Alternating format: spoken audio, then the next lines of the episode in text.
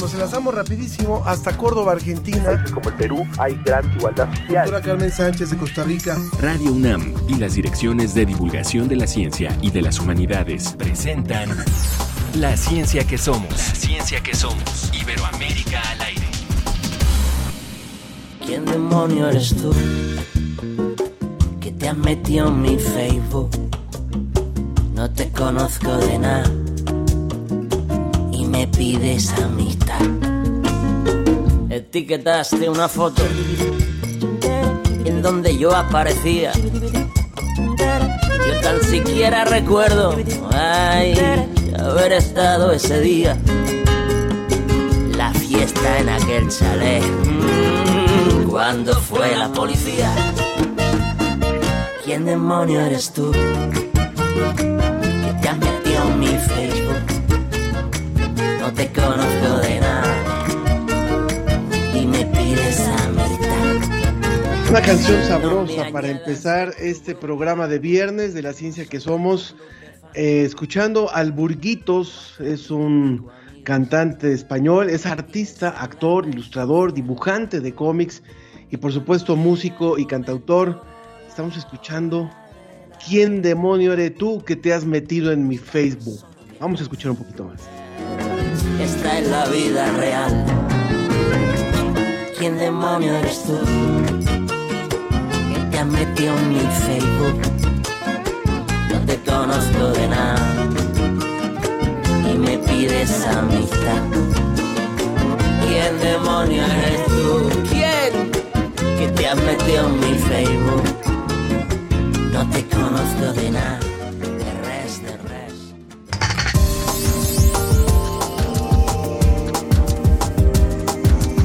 mucho gusto darle la bienvenida. Yo soy Ángel Figueroa. Esperemos que se encuentren muy bien. Esperemos que estén realmente eh, gozando de esta, de esta semana, disfrutando de este, de este día, terminando esta semana y arrancando, bueno, pues ya un nuevo periodo de vacunación, según se ha informado, para personas en, el país, personas de más de 40 años. Eso es importante para que lo puedan tomar en cuenta. Bueno, pues tenemos mucha información para hoy. Argentina colabora en una investigación global en donde analizarán la microbiota intestinal de comunidades aborígenes. El doctor Rodrigo Medellín, el, Batman mexicano, nos invita a una conferencia sobre la injusta fama que, los, que le han hecho a los murciélagos a raíz de la COVID-19. Bueno, y ya tiene planeado el próximo maratón de series de películas en casa, hablaremos del gran negocio que representan para las plataformas de streaming, las plataformas por streaming hoy en día y que se ha, por supuesto, reforzado a partir de esta pandemia en la que estamos. Hace una semana se declaró extinto el glaciar Ayoloco en México. ¿Seguirá sucediendo esto? ¿Cómo afecta al medio ambiente? Vamos a descubrirlo y vamos a conversar acerca de, de este tema. De, manera que puede participar a través de nuestras diferentes eh, plataformas, a través de nuestras diferentes redes sociales. Como siempre, lo invitamos a que eh, participe a través del Facebook, en donde también nos puede ver en Facebook en la ciencia que somos. Ahí estamos transmitiendo por Facebook Live. También en Twitter en arroba ciencia que somos. Volamos de una vez hasta Salamanca. Desde España, el informe de la Agencia Iberoamericana para la Difusión de la Ciencia y la Tecnología, DICIT con José Pichel.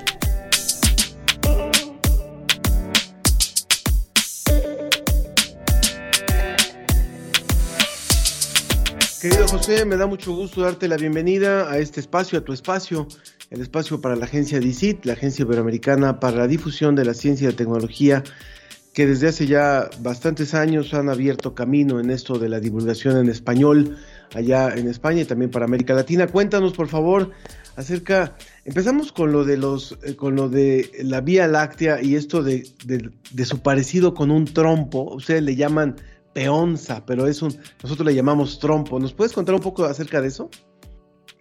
Hola Ángel, ¿qué tal? Buenos días eh, para vosotros, buenas tardes desde aquí, desde España.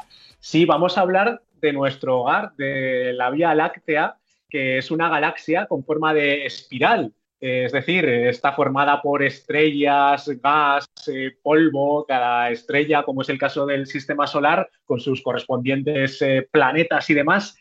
Lo que ocurre es que eh, tiene esa forma tan curiosa en espiral con diferentes eh, brazos y más o menos podemos decir que es eh, toda bastante plana, es decir, estaría toda dentro de un mismo eje, solo que la parte externa, esto ya se conoce desde hace bastantes décadas, tiene ciertas distorsiones que se llaman alabeo, es decir, está retorcido por arriba, retorcido por abajo, tiene una forma curva que se sale de lo habitual del resto de la Vía Láctea. Está, digamos, en otro plano diferente.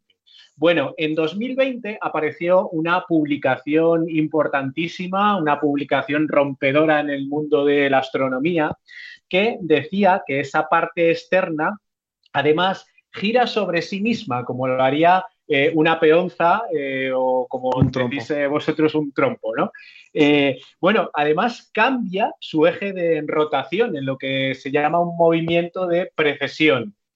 todo esto cambiaba lo que sabíamos de, de, la Vía Láctea de una forma muy importante, pero para que veamos que la ciencia es un conocimiento que está siempre en discusión, siempre en debate, siempre eh, abierto a nuevas aportaciones. Resulta que ahora investigadores del Instituto de Astrofísica de Canarias, de aquí de, España, ponen en entredicho esa idea. Gracias a la misión Gaia de la Agencia Espacial Europea, hemos obtenido nuevos datos, eh, nuevas imágenes acerca de las posiciones de algunas estrellas, de las velocidades de algunas estrellas, y ellos llegan a la discusión de que ese movimiento del exterior de la galaxia no existiría o que sería mucho más lento de lo que decía ese artículo que impactó tanto el año pasado, en, 2020. Así que tenemos abierto un debate científico, un debate científico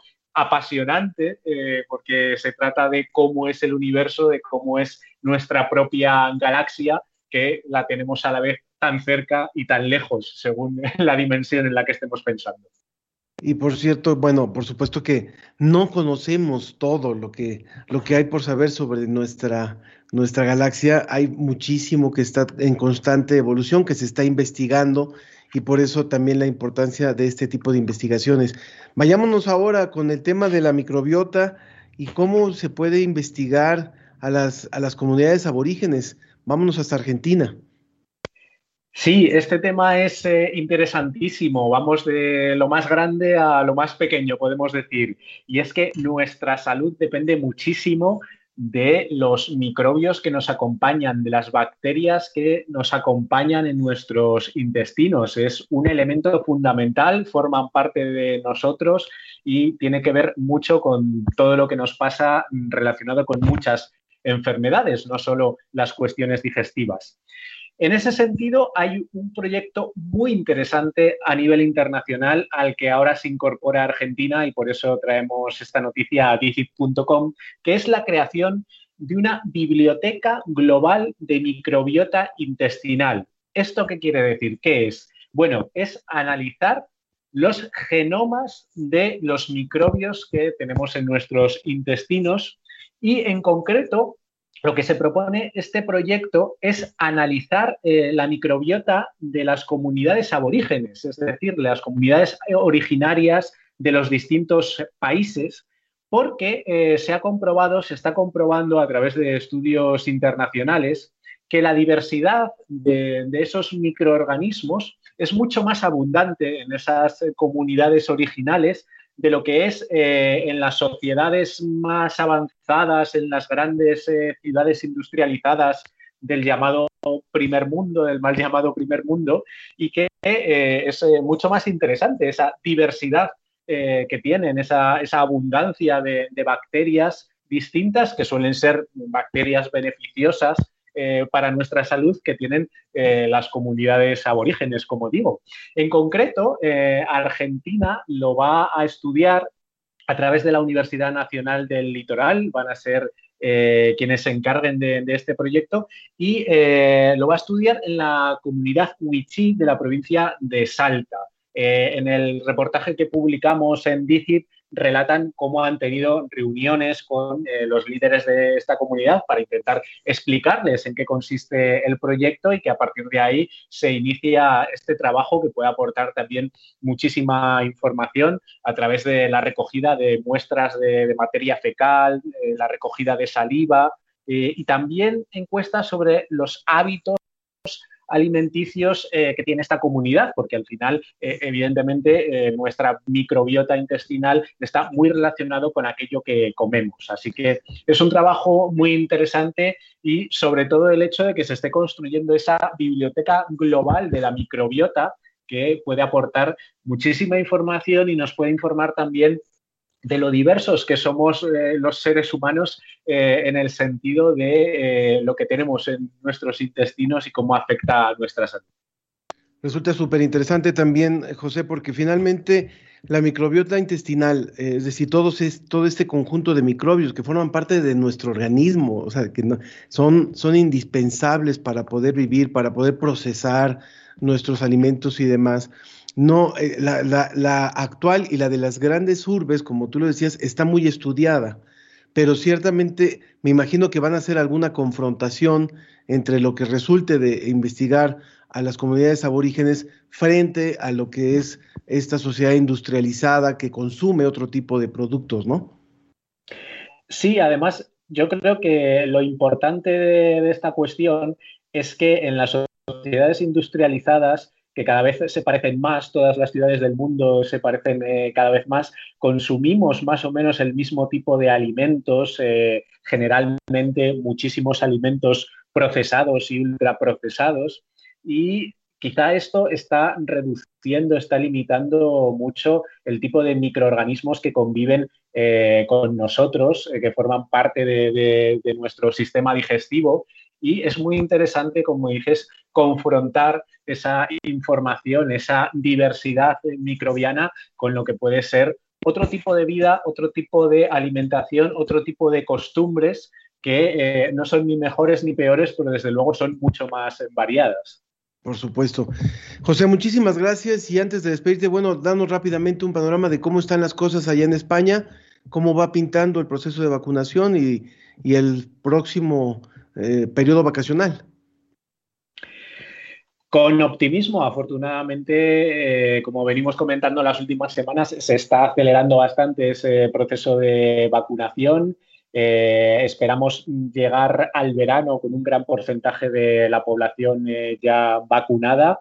No faltan en esto algunas discusiones eh, en torno a las vacunas que se están poniendo, por ejemplo, eh, AstraZeneca, eh, Pfizer, hubo parte de, la población que se vacunó con una primera dosis de AstraZeneca que ahora está pudiendo elegir entre repetir en la segunda dosis o pasarse a Pfizer por los problemas de trombos mm. que, que ha ocasionado. Y bueno, esto también está está originando muchísima discusión, muchísima controversia entre científicos, eh, políticos y la sociedad en general. Pero bueno, a pesar de todo, lo importante es eso, que avanzamos hacia un verano quizá, esperamos, un poco más normal, eh, gracias a que un gran porcentaje de la población va a poder estar vacunada. Muy bien, pues muchísimas gracias por, por esta información, como siempre, eh, José. Ahora en México también se, ha dado la noticia de una nueva vacuna que va a ser aprobada por parte de la COFEPRIS. Vamos a ver en qué, en qué va este proceso. Me parece que es no es de inmediato, pero va a estar en, la, en la lista de vacunas disponibles muy pronto. Gracias, José Pichel, de la agencia DICIT. Un abrazo y saludos hasta allá, hasta Salamanca. Un abrazo, Ángel, y saludos también para todos los oyentes. Muchas gracias.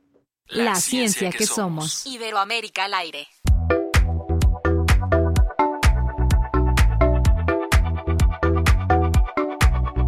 Agradezco muchísimo a Carlos Yautotli en Twitter, sintonizando en el 96.1 de FM, a Flechador del Sol desde el Twitter, Ciencia que Somos presente, Ernesto Durante en Twitter, ya los escucho fuerte y claro, excelente, siempre su invitado de España, siempre temas por conocer, espero que José Pichel todavía nos haya escuchado. Y bueno, damos la bienvenida a, un investigador que la verdad me cae muy bien y apreciamos muchísimo en la UNAM, que es el doctor Rodrigo Medellín, Él es biólogo, fue un niño inquieto, siempre lo, ya hemos conversado con él en este espacio y sigue siendo, sigue teniendo un corazón de niño, sigue teniendo un corazón inquieto, que eso es lo más importante.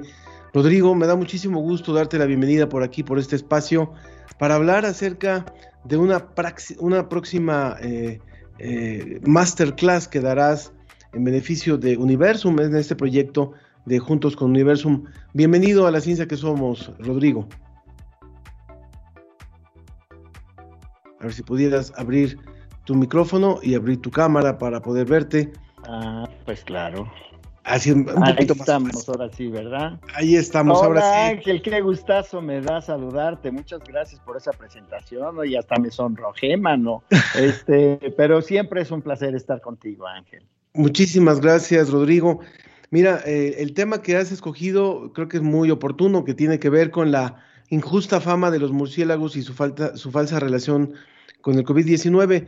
Yo te preguntaría antes de hablar de eso, es qué hemos aprendido de los murciélagos y de la investigación de los murciélagos en los últimos años, año y medio, digamos, en el último año y medio, a partir de todo esto?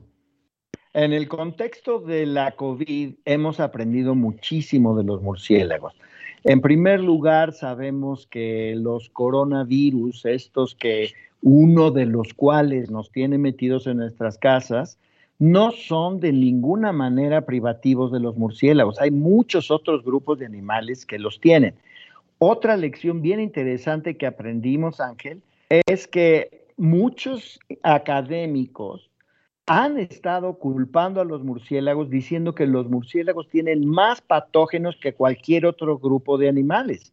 Y resulta que un artículo publicado por un amigo mío, Daniel Stryker, el año pasado, demuestra que no solamente no son los animales que más patógenos tienen, sino que el que más patógenos tiene por unidad de especie, adivina cuál es. Los pajaritos que están brincando afuera de tu ventana, esos por unidad de especie tienen más patógenos que los murciélagos. ¿Y eso qué quiere decir? ¿Que vamos a ir a matar pajaritos? Pues claro que no. Y en términos de números absolutos de cuántos patógenos tienen, los primeros son los roedores y luego los primates y luego fíjate los ungulados, o sea, los venados, los jabalíes. Esos, son, esos tienen más patógenos que los murciélagos. Así es que eso se les vino por tierra. Hay otro punto que, que, se ha venido por tierra en los últimos dos o tres días, tú lo debes haber visto en las noticias. Hay un hombre de Nueva York que es el que ha estado culpa y culpa y culpa a los murciélagos y ahora sí ya lo destruyeron porque aquella, aquella teoría de que el coronavirus era un virus creado en un laboratorio y que escapó probablemente de manera accidental, si pensamos en, la buena disposición de, de, los chinos, este, pues está retomando fuerza. Está retomando fuerza porque apenas hace unos días demostraron que en noviembre de 2019 Hubo varios casos de investigadores del Instituto de Virología de Wuhan, justo donde surgió la pandemia, que tuvieron que ser hospitalizados con una neumonía atípica. Y en diciembre, o sea, un mes después, fue que se empezaron a dar los primeros casos ya de COVID. Y entonces el presidente de los Estados Unidos ha ordenado una investigación a fondo sobre esto, yo estoy muy pendiente, este, porque pues, digo, no, de ninguna manera hay nada de evidencia de que los murciélagos nos lo dieron y absolutamente cierto, Ángel, si un murciélago pasa junto a ti, no te va a pasar el COVID. Si tienes murciélagos viviendo en tu casa, no te va a dar COVID. Si te metiste en una cueva a ver murciélagos, no te va a dar COVID, para nada, ¿no? Cuéntale, por favor, eh, Rodrigo Medellín, al público que nos esté escuchando, aunque lo hemos dicho, pero nunca está de más y creo que va a ir mucho en la línea de la charla que vas a dar la masterclass que vas a dar. ¿Qué, pasaría con, el, con este planeta si se extinguieran los murciélagos? ¿Qué perderíamos si se extinguieran los murciélagos? Excelente pregunta, Ángel. Hay eh, principalmente tres eh, repercusiones que perderíamos si de hoy a mañana perdemos a todos los murciélagos. En primer lugar, tú sabes que tres de cada cuatro murciélagos se alimentan de insectos y que nada más en México, en donde tenemos 140 especies, en la franja fronteriza norte, tenemos entre 20 y 30 millones de murciélagos de una sola especie, el murciélago guanero. Esa, ese grupo de murciélagos destruye aproximadamente 10 toneladas de insectos cada noche, cada millón. Cada millón tenemos toneladas. 30, cada noche. 10 toneladas, ¿cómo se ven? O sea, es una locura. Entonces, este, obviamente, si perdemos a los murciélagos, todas esas toneladas de insectos se irían acumulando y acumulando y acumulando, y al ratito, en un mes, en dos meses, en tres meses, adiós cosechas. Y olvídate de mosquitos y olvídate de bichos este, por todo el mundo, ¿no? Claro. El segundo tema que, que obviamente nos afectaría es que, digo, si te gustan los chicos zapotes, si te gustan las pitayas, los nanches, los capulines, la ciruela esa del huesote, etcétera, pues esas deben su presencia a que los murciélagos son los dispersores más importantes. La propia regeneración de los bosques tropicales depende de esos murciélagos que comen fruta y que riegan de 3 a 5 semillas por metro cuadrado cada noche. Y, la tercera desgracia que nos ocurriría si perdemos a los murciélagos, imagínate nada más, yo que soy un fan del tequila y del mezcal, nos perdemos el mezcal y el tequila, o sea, no, no puede ser, yo no puedo figurarme un, un mundo sin tequila y sin mezcal, para nada. Bueno, pues al público que nos está escuchando, si quiere saber, si quiere seguir con esta conversación, si quiere seguir con este tipo de temas, los invitamos a esta masterclass que va a ser el 3 de junio a las 6 de la tarde.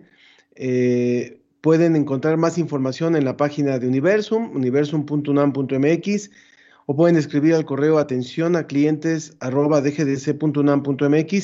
Y recuerden, ahí pueden adquirir los, las entradas para esta charla virtual.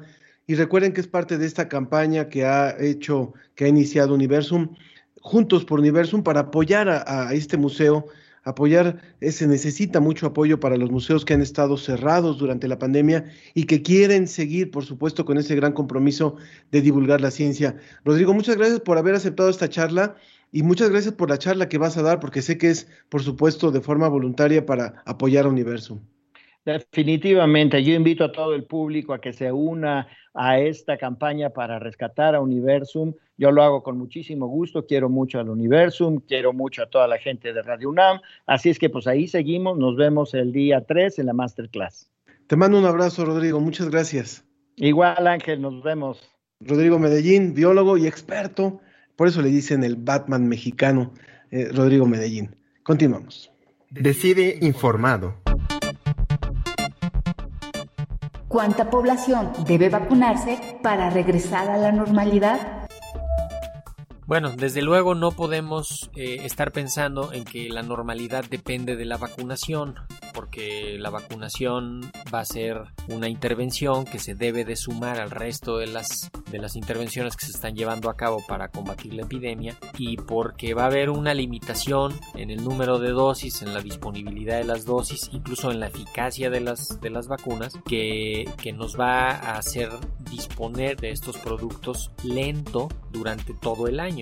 Vamos a ir viendo poco a poco la llegada de más vacunas y la, implementación de más vacunas. Si pensáramos en que las vacunas van a ser el único medio de prevención y les quisiéramos atribuir toda la carga de la protección, pues entonces sí necesitaríamos que cuando menos 80% de la población total estuviera vacunada, pero que tenemos que asegurarnos de que se protejan con todas las otras medidas con la higiene de manos, con la sana distancia, con el cubrebocas. Necesitamos que se identifique pronto a los enfermos, que se aíslen, que se eviten contagios, que se prevengan complicaciones y entonces sí vamos a poder reducir la fuerza de, la epidemia. Las vacunas nos van a ir ayudando a proteger a los grupos más golpeados por la epidemia y entonces tendremos una epidemia más manejable sobre la que pues podamos, podamos tener otro tipo de intervenciones y, controles. Pero definitivamente la vacunación no va a ser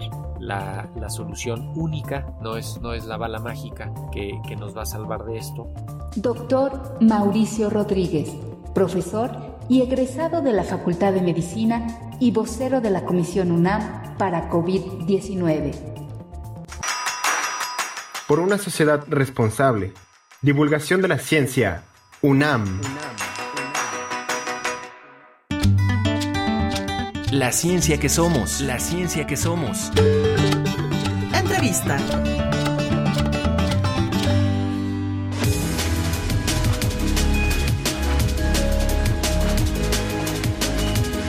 Le agradezco también a Marco Antonio Fernández Quintero que dice ya disfrutando la ciencia que somos. Y les recuerdo nuestras vías de contacto en Facebook La Ciencia que Somos, en Twitter arroba Ciencia que Somos. Y bueno, pues eh, qué bueno que eh, les recuerdo ahora las vías de contacto porque el tema al que vamos ahora también es muy interesante y por eso le doy la bienvenida a la maestra Andrea Rodríguez.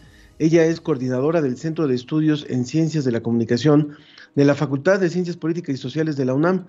Bienvenida, Andrea, gracias por estar aquí con nosotros para hablar de el fenómeno del streaming en los últimos años. Bienvenida a este programa. ¿Cuál fue la última serie que viste, Andrea? Hola, antes que nada, un gusto estar con ustedes y saludo con mucho, mucha alegría al auditorio, a la audiencia de la ciencia que somos. Estoy muy contenta de estar aquí. La última serie que vi eh, fue una serie española que se llama Inocente, que se las recomiendo, muy, muy interesante, muy con el toque de pronto hollywoodesco, pero finalmente eso es un híbrido y ahorita vamos a hablar justamente de la transformación de los formatos. Muy bien.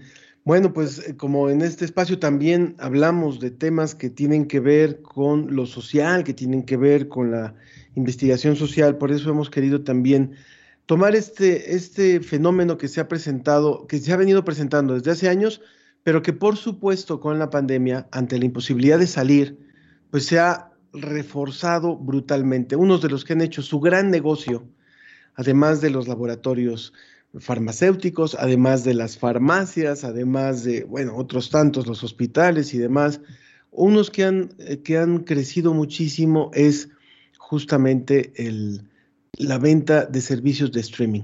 ¿Cómo venía la tendencia antes del, del 2020 de esta transformación de la industria del, del consumo de televisión a demanda? Por? Eh, sí, te, te respondo de, de, una manera muy histórica porque creo que sí hay que revisar un poco los procesos tecnológicos, el linaje tecnológico y cómo hemos venido a, caer en las, en las plataformas streaming.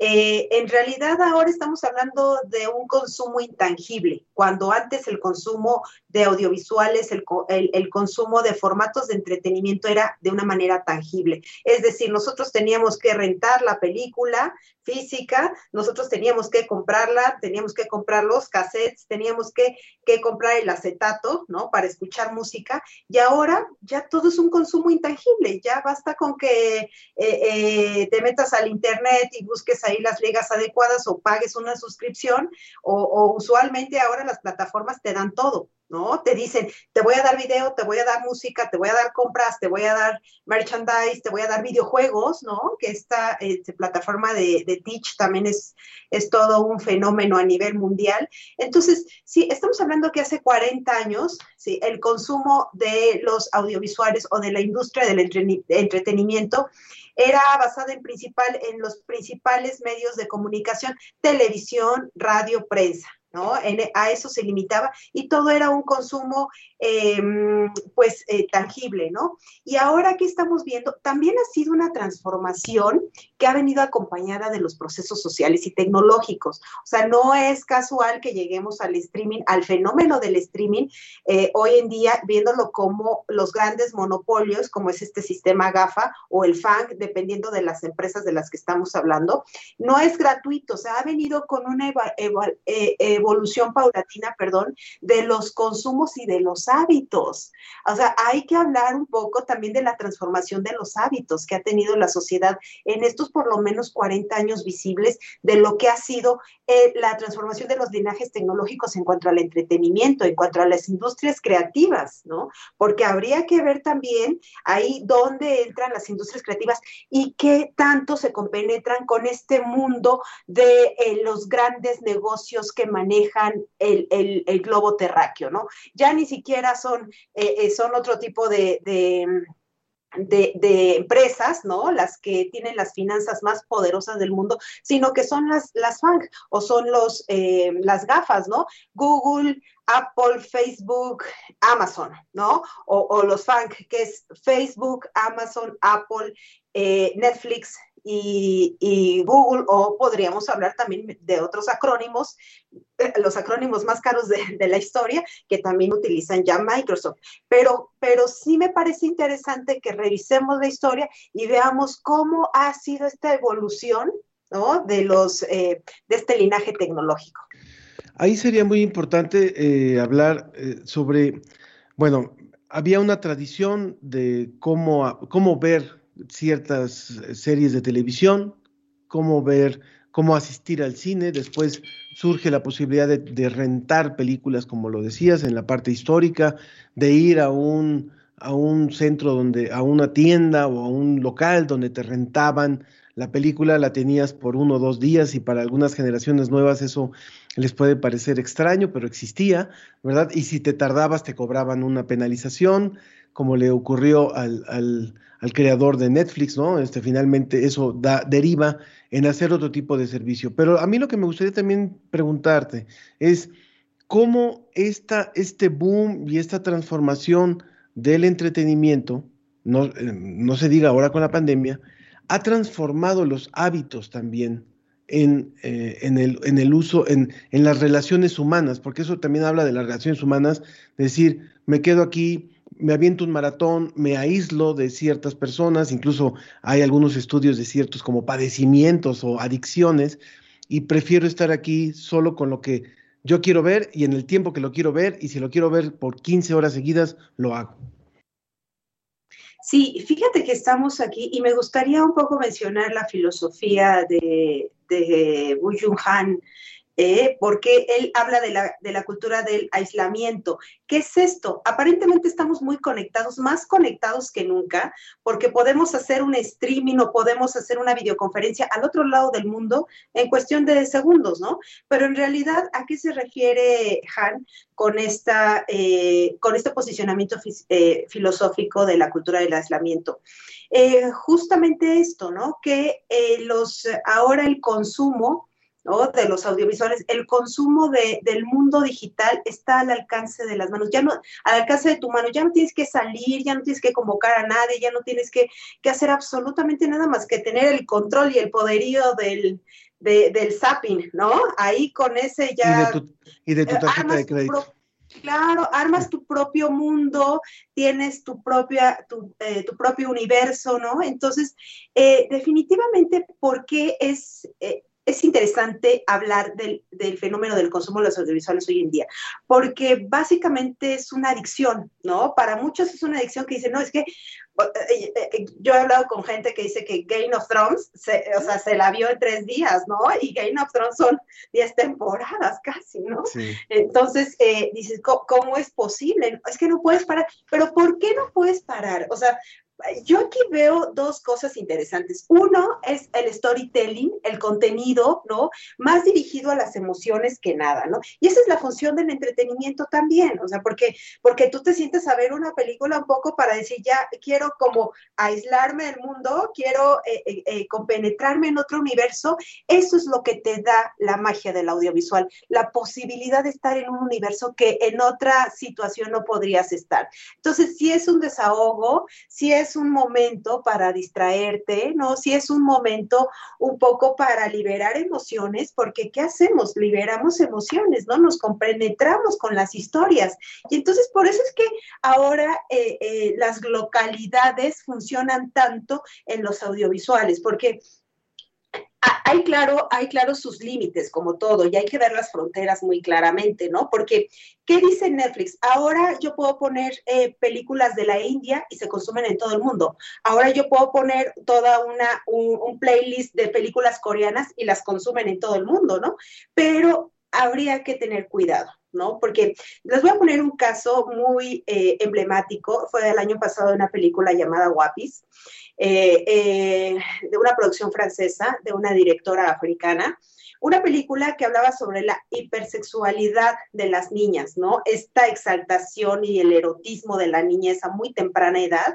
Entonces, eh, fue muy criticada en los Estados Unidos. Bueno, eh, la querían llevar a los tribunales a la directora de la película porque se, la, la moral de la sociedad norteamericana se sintió muy afectada por este tipo de contenidos. Entonces, un poco sí hay que pensar, ¿no? En que el éxito de las audiovisuales va a depender de un contexto cultural. ¿sí? Va a depender de una sociedad determinada, aunque las emociones básicas son iguales para todo el ser humano. O sea, lo mismo te da miedo, le da miedo a un mexicano que a un chino, ¿no? O a un, o a un japonés. O sea, el miedo a la muerte, el miedo a la soledad, el miedo al abandono, ¿no? Entonces, son emociones básicas que sí están siendo explotadas en los audiovisuales, pero que sí tienen frontera y que sí tendríamos que ver el, el contexto de cada sociedad. Por eso es que Netflix tiene que ser como muy cuidadoso ahí con, con las producciones que, que realiza, con estas alianzas que tiene con productoras locales, ¿no? Tan solo sí. en México, México le ha ido muy bien, ¿no? A, a, en cuanto a producciones, porque claro. eh, en este año tan solo se tienen pensadas 70 producciones, ¿no? A cargo de Netflix en coproducción con, con talentos mexicanos. Entonces, eh, digo, esto no es gratuito, o sea, Netflix está pensando en una inversión de 15 mil millones de dólares de producciones propias, porque Netflix se dio cuenta que ese es el negocio, la producción propia, el manejo de la historia, el manejo del guion, ¿no? no tanto la distribución. Si no olvidemos cuál fue el mainstream de Netflix, ¿no? Que, que fue eh, un poco el, el, aprovecharse de los blockbusters, ¿no? Del momento y ponerlos en grilla, pero, pero bueno, o sea, dio la vuelta le atinó porque, porque eso hizo que sus finanzas se fueran eh, a la bolsa de valores y bueno, ahora es una de las empresas más exitosas. Y algo muy interesante también para ir terminando nuestra conversación, Andrea Rodríguez, maestra, coordinadora del Centro de Estudios en Ciencias de la Comunicación de la Facultad de Ciencias Políticas y Sociales de la UNAM. Algo que, que es muy interesante también es cómo, eh, más allá de ser un modelo de negocios, eh, estas compañías son también un modelo muy interesante de identificación de las audiencias. O sea, eh, mes a mes, la cantidad de películas propias, de producción propia o de producción ajena que están subiendo es impresionante. Si nosotros nos metiéramos a navegar realmente en toda la oferta que tienen estas, estos despachadores de, de contenidos, es impresionante. Sin embargo, ellos identifican muy bien qué vio uno, en qué momento lo dejó, si vio una serie continua o la interrumpió, a qué horas la vio, qué edad tengo, de qué tamaño es mi dispositivo. Es interesantísimo como ejercicio de mercadotecnia porque entonces las sugerencias que a mí me llegan no son una casualidad, tienen mucho que ver con lo que yo ya estuve viendo y que la plataforma a través de algoritmos identifica que me pueden gustar en ese sentido, podríamos cerrar, por favor, nuestra conversación con esta, con esta parte también que representa como modelo de investigación, digamos, humana. No, me la dejas bien difícil porque este es un tema para mí, para, no sé, todo un día de discusión, porque estamos hablando ahí de la formación del buyer person. ¿Qué es el buyer person? El consumidor ideal. ¿No? Entonces, ¿y qué tiene que ver el consumidor ideal con Netflix? Netflix te está construyendo como un consumidor eh, ideal, o sea, tú dices, yo soy quien consumo error, Tú eres una mercancía que claro, está dando claro. datos a la plataforma, ¿no? O sea, y, y, además, lo más, o, otra cosa interesante de estos comportamientos es el algoritmo con el que funciona Netflix. O sea, tú dices, pero ¿cómo me pueden leer la mente? No, no, es una cuestión de magia, es una cuestión que tú vas, tú les vas diciendo qué te gusta de acuerdo a tus, a tus eh, elecciones eh, previas, ¿no? Eh, conforme a tus eh, vistas, Netflix ya sabe qué te gusta. Hasta tu código Entonces, postal. Hasta tu código postal lo conoce. Eh, eh, eh, todo, ya conocen, es más, esa es la magia, o no, no, no, no, perdón, no es magia, ¿no? Eso es matemática, ingeniería y tecnología, ¿no? Claro. Del machine learning. ¿Qué es el machine learning? Es toda esta maquinaria que sabe más que tú mismo. O sea, eh, define ya las plataformas ya saben más de ti que tú mismo en cuanto a tus gustos, porque uno como, como ser humano cambia tus, de, de acuerdo a tu estado emocional, ¿no? Claro. Entonces puede ser que un día te guste el café con leche y al otro día te guste el café negro sin azúcar, ¿no?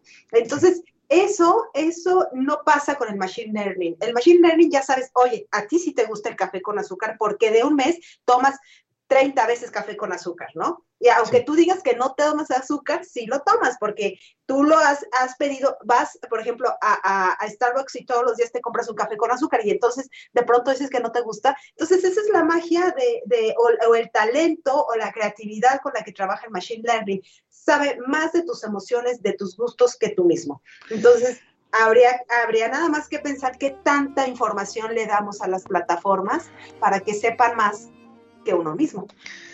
Andrea Rodríguez, muchísimas gracias por esta conversación. Nos dejas picados para seguir. Nos dejas como si fueras una serie de Netflix o de una de estas plataformas. Tenemos que seguir, tenemos la, la, necesidad de seguir hablando contigo. Lo haremos, por supuesto. Muchísimas gracias por esta colaboración hoy. Muchas gracias, un gusto platicar contigo y que tengan un excelente día. Vean, vean, vean Netflix y vean Amazon, porque hay cosas Hay que ver de todo, hay que ver de todo. Finalmente es el tiempo que nos tocó vivir también. Y también hay que seguir yendo al cine. También hay que seguir yendo al cine. Cuando se pueda. También, que... es una bonita costumbre que no hay que olvidar. Por supuesto. Vamos rápidamente a escuchar un poquito más del Burguitos. Ahora, eh, Corazón es la, la, pieza. Y continuamos. Tu corazón, Río.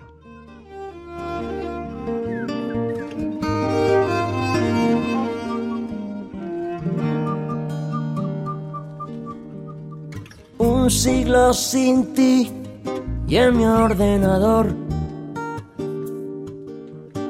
Tucorazón.com está en mi página de inicio.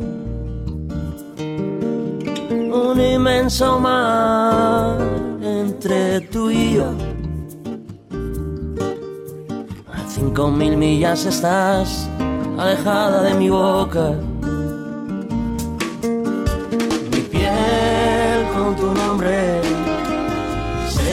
De soledad.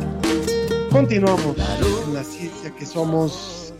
Rica esta música del Burguitos, hoy que estamos escuchando a este cantante. Y bueno, cambiamos nuevamente de tema. Cambiamos de tema. Eh, también nos escribió, nos escribió eh, alguien de nuestro público que se comunicó a través del, del Facebook y nos dice que ya está listo. Ernesto Durante en Twitter, perdón, dice, no, perdón, ya lo había leído, más bien Mario Navarrete en Twitter dijo, felicidades Ángel, mi favorito de los viernes, la ciencia que somos, un saludo cordial por su primer lustro a Prisma RU. Así que también felicitamos a, a este espacio radiofónico, a este espacio noticioso de Prisma RU, que cumple cinco años.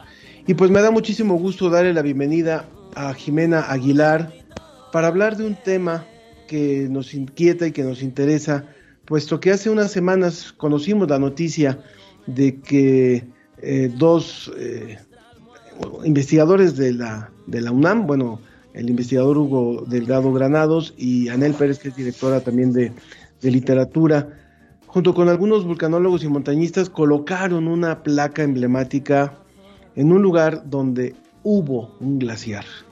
Para decirse, decirle a las generaciones futuras, aquí hubo esto, y si no lo paramos, ustedes, ustedes lo van a comprobar.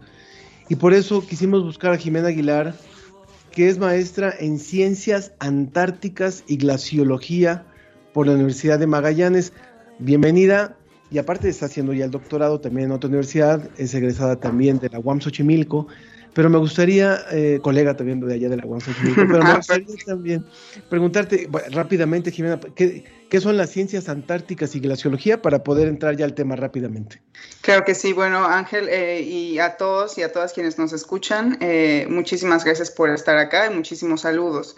Bueno, las ciencias antárticas, eh, justamente como lo indica el nombre, pues son estas eh, ciencias que se abocan a estudiar todos los procesos que están ocurriendo en el continente eh, blanco, este continente que está totalmente al sur y que conocemos tan poco, tan poco de él. Y bueno, la glaciología estudia sobre todo todos los elementos de la criosfera y bueno, ¿qué es la criosfera? Son todos los elementos que se encuentran congelados y de forma natural en todo nuestro planeta, es decir, no solamente glaciología, glaciares, que son como ríos de hielo, sino también estas masas gigantescas eh, que cubren eh, continentes, por ejemplo, como Antártica, y bueno, ahora este otro pedazo que nos queda, que es Groenlandia.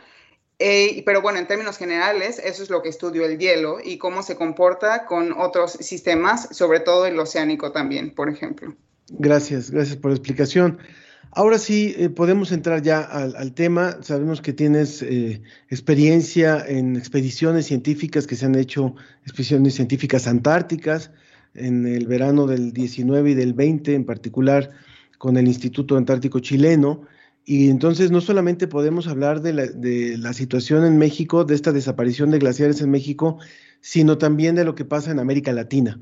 Entonces, ¿qué representó, qué representó el que se haya declarado extinto el glaciar de Ayoloco, eh, allá en el, en el y qué representa que estemos perdiendo a estas velocidades, estos lugares, estos recursos más bien.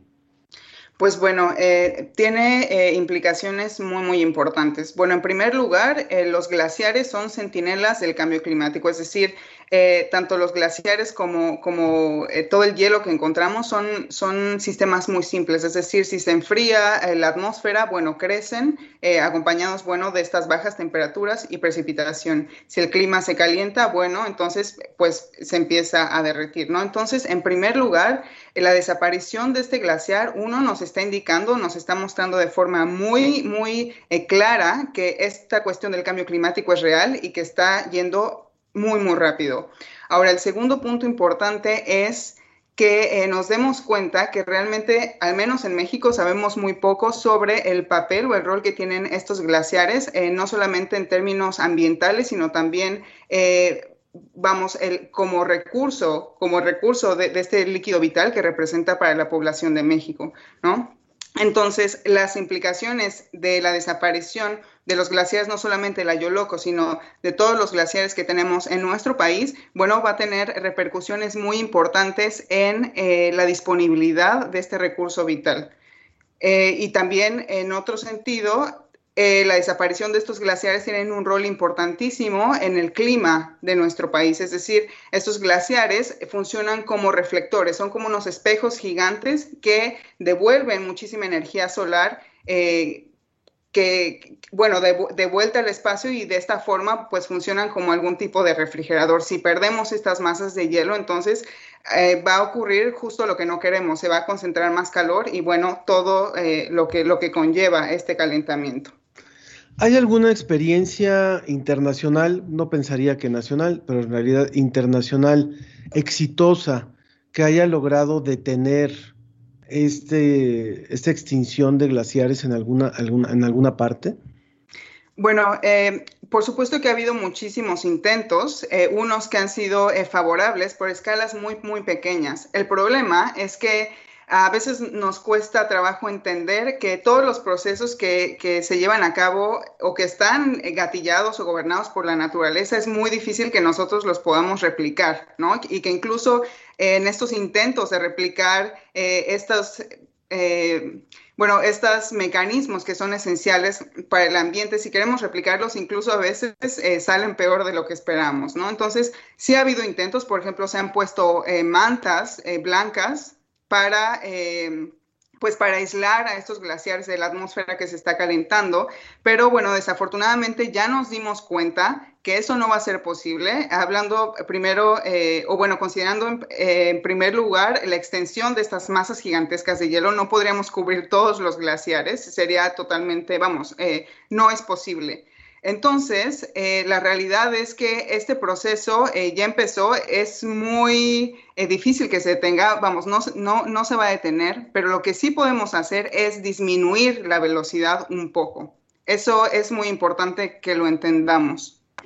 Una consulta también, una pregunta sobre este punto. Ahora que hemos vivido un año y más de pandemia, que se modificaron los usos de de automóviles, por ejemplo, se modificaron los niveles de contaminación en algunas regiones. Esto se vio eh, reflejado eh, positivamente en algunos de estos glaciares que venían eh, destruyéndose en algunas partes del mundo. Eh, no, de hecho, bueno, eh, por supuesto que ciertas emisiones disminuyeron, bueno, porque todo se paró, pero la concentración en la atmósfera no. Entonces, si seguimos teniendo la misma concentración, eh, vamos, sigue ocurriendo este efecto invernadero y por tanto, bueno, las temperaturas, vamos, siguen vamos, por arriba de lo, de lo, que, de lo que queremos, ¿no? Entonces realmente no se ha detenido este proceso, sigue avanzando y lo más preocupante es que año con año se acelera aún más y esto lo vemos a lo largo de todo el globo, a lo largo de todo el planeta. Bueno, ¿qué, decirle a las generaciones actuales? Eh, retomando la iniciativa de estos dos universitarios que colocaron esta esta eh, placa en, en, Ayoloco, ¿qué decirles a las generaciones actuales? ¿Qué decirles a los tomadores de decisiones actuales frente a lo que estamos viviendo?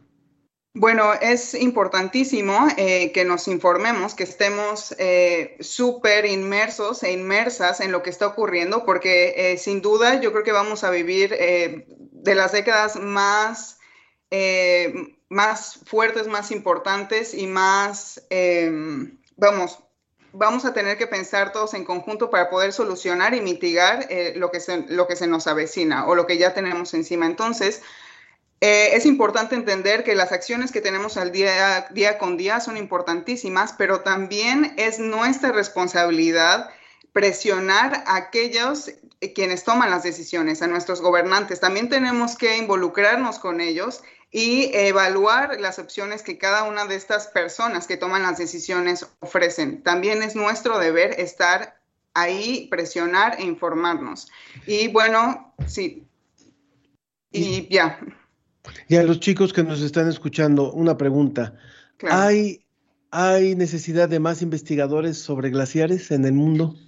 Sí, por supuesto. Eh, la verdad es que esta disciplina está creciendo, vamos, hay mucha gente que se está interesando, pero todavía somos muy pocos. Entonces, bueno, y sobre todo en México. En México no hay ninguna institución que brinde, por ejemplo, esta, esta materia o esta disciplina. Entonces, es importantísimo también que científicas y científicos comiencen a involucrarse más en, los estudios de la criosfera, porque van a determinar muchísimo, no solamente eh, los próximos años, me estoy refiriendo a próximas décadas, sino incluso en milenios. Entonces, es muy importante que, pues, que seamos cada vez más.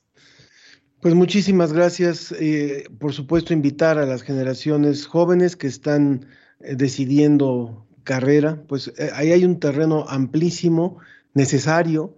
Yo sé que no hay suficientes investigadores eh, en este terreno y hacen falta más para poder preservar lo que aún queda, lo que aún queda. Muchísimas gracias, Jimena Aguilar, por esta conversación. Y bueno, pues ojalá que, llegue a oídos atentos, ¿verdad? Lo que, lo que hemos platicado hoy.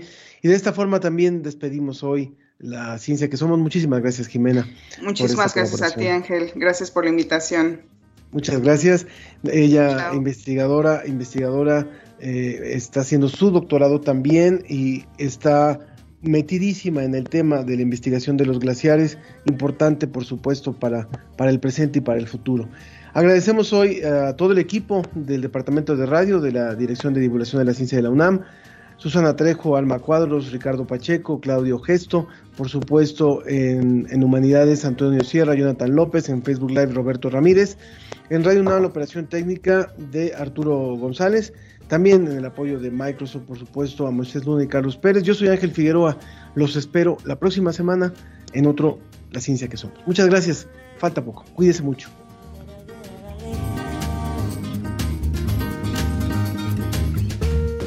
Tiempo que dejé el hábito de bailar. Tú bailas toda la noche y yo pido una copa más, una copa más. Moviendo las caderas, tu baile sinuoso, cuando te miran así, es que me pongo celoso. A tu lado hay un tipo que es más grande que un oso, tú me miras a mí yo me siento dichoso. Esto fue La Ciencia que Somos. Iberoamérica al aire. La Ciencia que Somos. La Ciencia que Somos. Una coproducción de Radio UNAM y las direcciones de divulgación de la ciencia y de las humanidades.